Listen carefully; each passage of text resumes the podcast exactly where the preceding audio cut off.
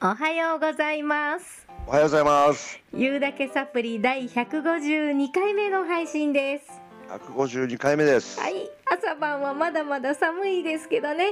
日中は穏やかで暖かな日が多いですね、そうですね。はいまもなくね節分立春と一歩ずつ春に近づいてきてますけどもタットさんうん、節分に恵方巻きって食べますかそうですね。あのちょっと今まで40数年間食べたことなかったんですけど、おー今年はちょっと恵方巻きデビューをしてみようかな と。いいですね恵方巻きデビュー好きなあの具材を選んで楽しんでみてもらいたいなと思うんですけども、これね、あのー大阪の商人とか芸妓さんがねうん、商売繁盛を祈願して節分に巻き寿司を食べたのが始まりっていう説が有力だって言われてるんですけどあ、そうなんですね。そうなんですあの、うん大阪出身の私も確かにね子供の頃から節分にはあの子供ながらにも太巻きをね一本丸かぶりしてましたよ。ああ、なるほどう。ん、あのその当時は恵方巻きって言葉ではなくて節分丸かぶり寿司って言ってましたけどね。へえ、うんそうなんだ。そうなんです東北に嫁に来た当初はでもねあのそれを話すとなんだそれって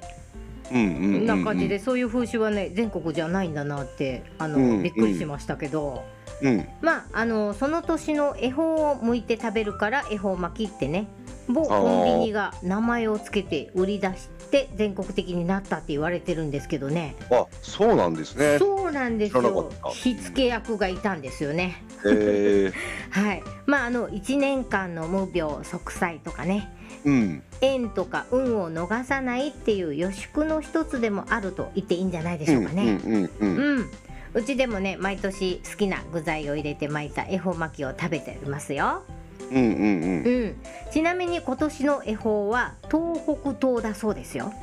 ああ、そうなんだ。ん東北東ですねまあ、。ほぼ東を向いてねうん食べてみるといいかもしれません、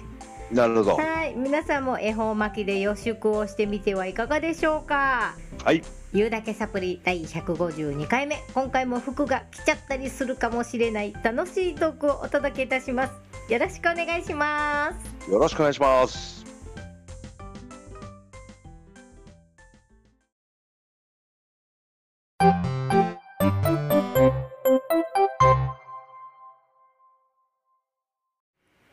はい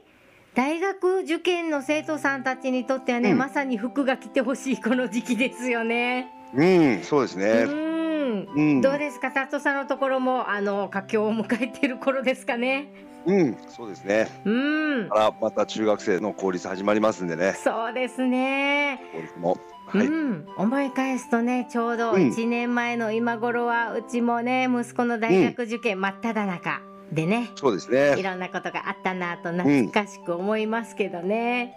うん。うん、今大学生になった息子と娘を見てるとね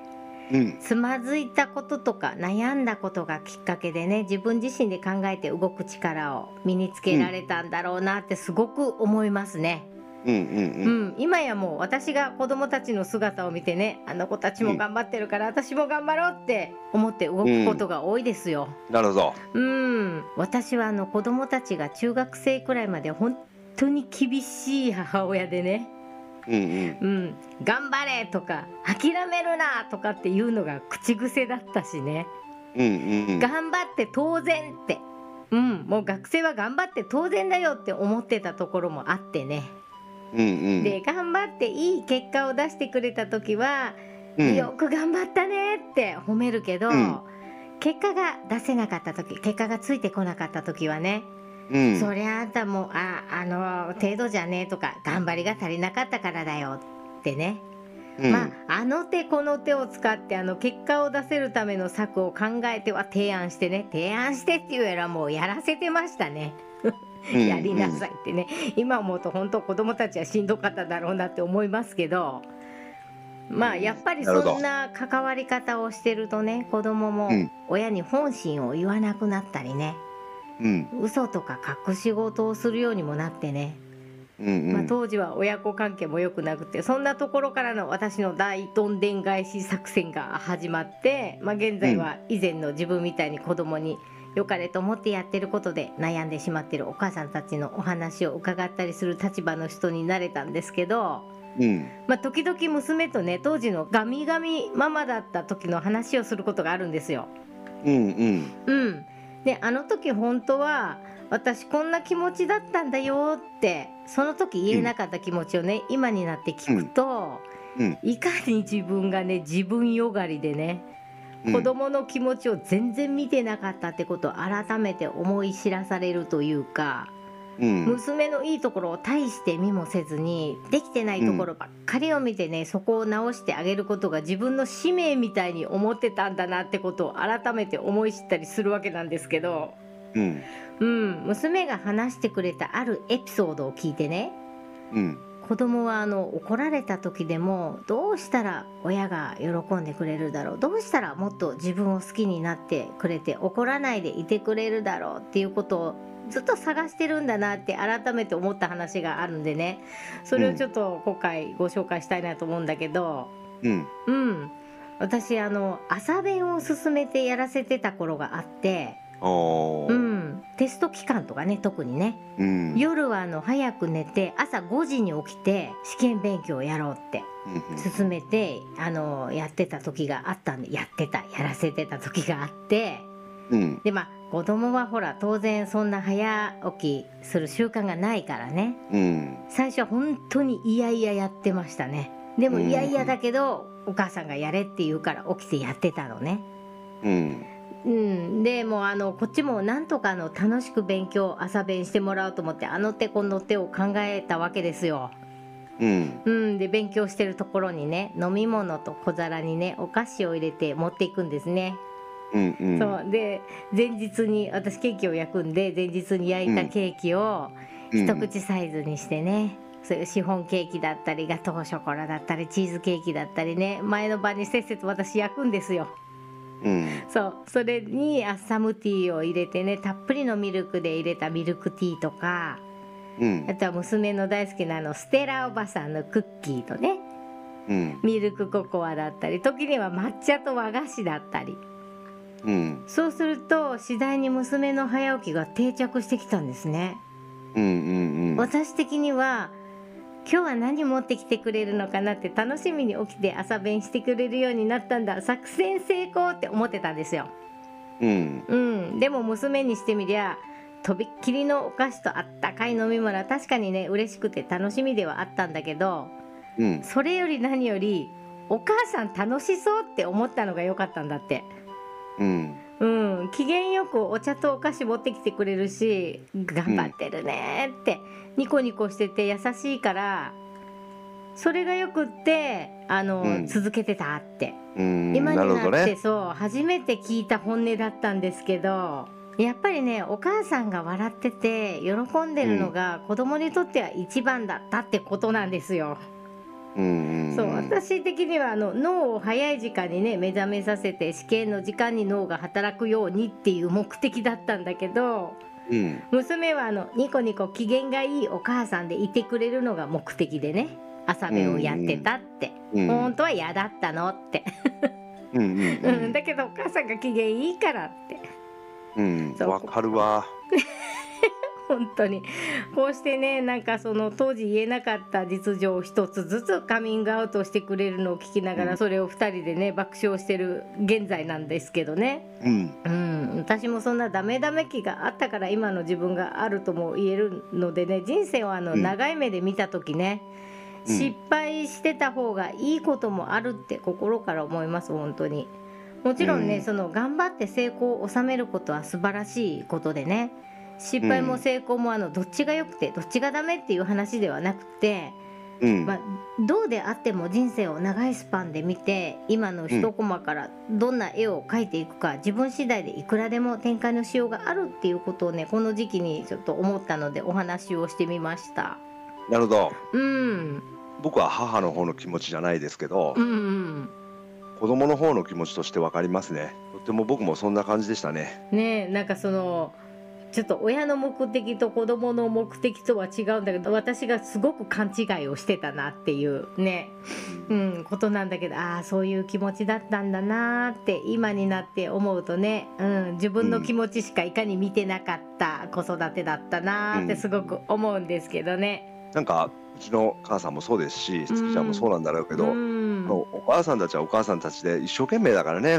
そうなんです裏を返してみるとね本当に幸せになってほしいとかっていうのが一番あの根底にはあるんですよね。うんうんただその思いの向け方やり方っていうのが、うんもう本当にこう一生懸命がゆえに独りよがりになってしまうってことはうんやっぱりうんあるんですよねそこが必死だとね。そうですうね、ん、だからあまり必死にならないってやっぱうちお姉ちゃんでで下に息子がいるんですけど、うんやっぱ2年空くと息子の時は本当、お姉ちゃんには本当もうごめんねって思うんだけど息子の時はそういうことも踏まえながらだいぶ余裕のある子育てができたなと思うんで本当にねあのー、その時の失敗が生かされてたかなってういんうのはすごく感じますね。うんうんなのでほぼ手をかけなかった ですね、うんでもそれが一番子供にとっていいことだったんだろうなってうんうんそんなことをねちょっと娘がね小出しに教えてくれるもんで、うんうん、改めて考えながらちょっと相談されたお母さん方にも「ああ私もこういうことあってね」って「でもねこういう時はこうでね」なんて話もできるようになったりとかね。うんうんうんううんんっていうま。たあれですよね、はいうんあの彼らがまあ彼ら彼女たちがうん親になった時にうん、また彼女たちもいろいろ子供に対して一生懸命になるんだろうし、うんうん、でもなんかこう今みたいな子育てのことってうん縄文時代からあるわけですよ子育てなんてものはもっともっと前なのかなわかんないけどもっとずっと前からあるじゃないですか。家族があってね子そ育うてだがあっっててってね人が人が生まれた時からもう存在していることだから子育ては、うんうん、動物だって子育てってあるんだろうし、そうですねうん、でもん、正解論はなくうんなんかこうしてったらいいよなんていうのはないじゃないですか多少はあるのかもしれないけど、まあその理想通りはにねできなかった、そうそううんできなかったりとか、うんうんそのとそれは何でかっていうとやっぱ感情があるから、そうですねうんうんそれは人それぞれ感情があるからうんそれがなくなったら着手定規に全てうまくいくんだろうけど、うんでもそうは人間はいかないように神様が作ってるから。うんこの感情というものがあるのでねそうですねどうしようもないですねそれは、うんその中でうまく子供も成長し大人も成長しうんやっていければうんいいのかなと思いますけどもそれで頭で分かっててもできない。そうそうそうそうそううんそうなんですよ思いが強ければ強いほどね感情も強くなりますからね、うんうん、ただその時に失敗してもああ私ダメなんだってならなくったって、そこからいくらでもね展開のしようもあるし修正のしようもあるし要は本当に自分で気づいてどうやって動いていくかなんだなっていうのをすごく実感そうですね。してますけどね、うん うんうん、でもそんな時の話をされて本当に「ああごめんよ」ってなっちゃいますけどね。うんうんうん、でもこう笑って今ねそんな話をできる親子になれたっていうのはこれ最高だなって、うんそうですねね。うん終わりよければ全てよしでうんいいかななんて、この時期にちょっとねそんなこと思ってみたので、うんはいお話をカミングアウトしてみましたはいはいそんな感じで「言うだけサプリ」そろそろお時間が近づいてまいりました番組ではリスナーの皆さんからのメッセージも楽しみにお待ちしておりますご相談とかでも全然大丈夫ですよいただいたメッセージはタットさんと月ちゃんが楽しくご紹介させていただきます番組専用メールアドレスまたはユーサプの各種 SNS のダイレクトメッセージからお気軽にお寄せくださいねそれでは笑いと気づきのサプリ番組「言うだけサプリ」最後までお付き合いいただきありがとうございましたありがとうございました。お相手は私月ちゃんとタットでした。また次回お楽しみに楽しみに。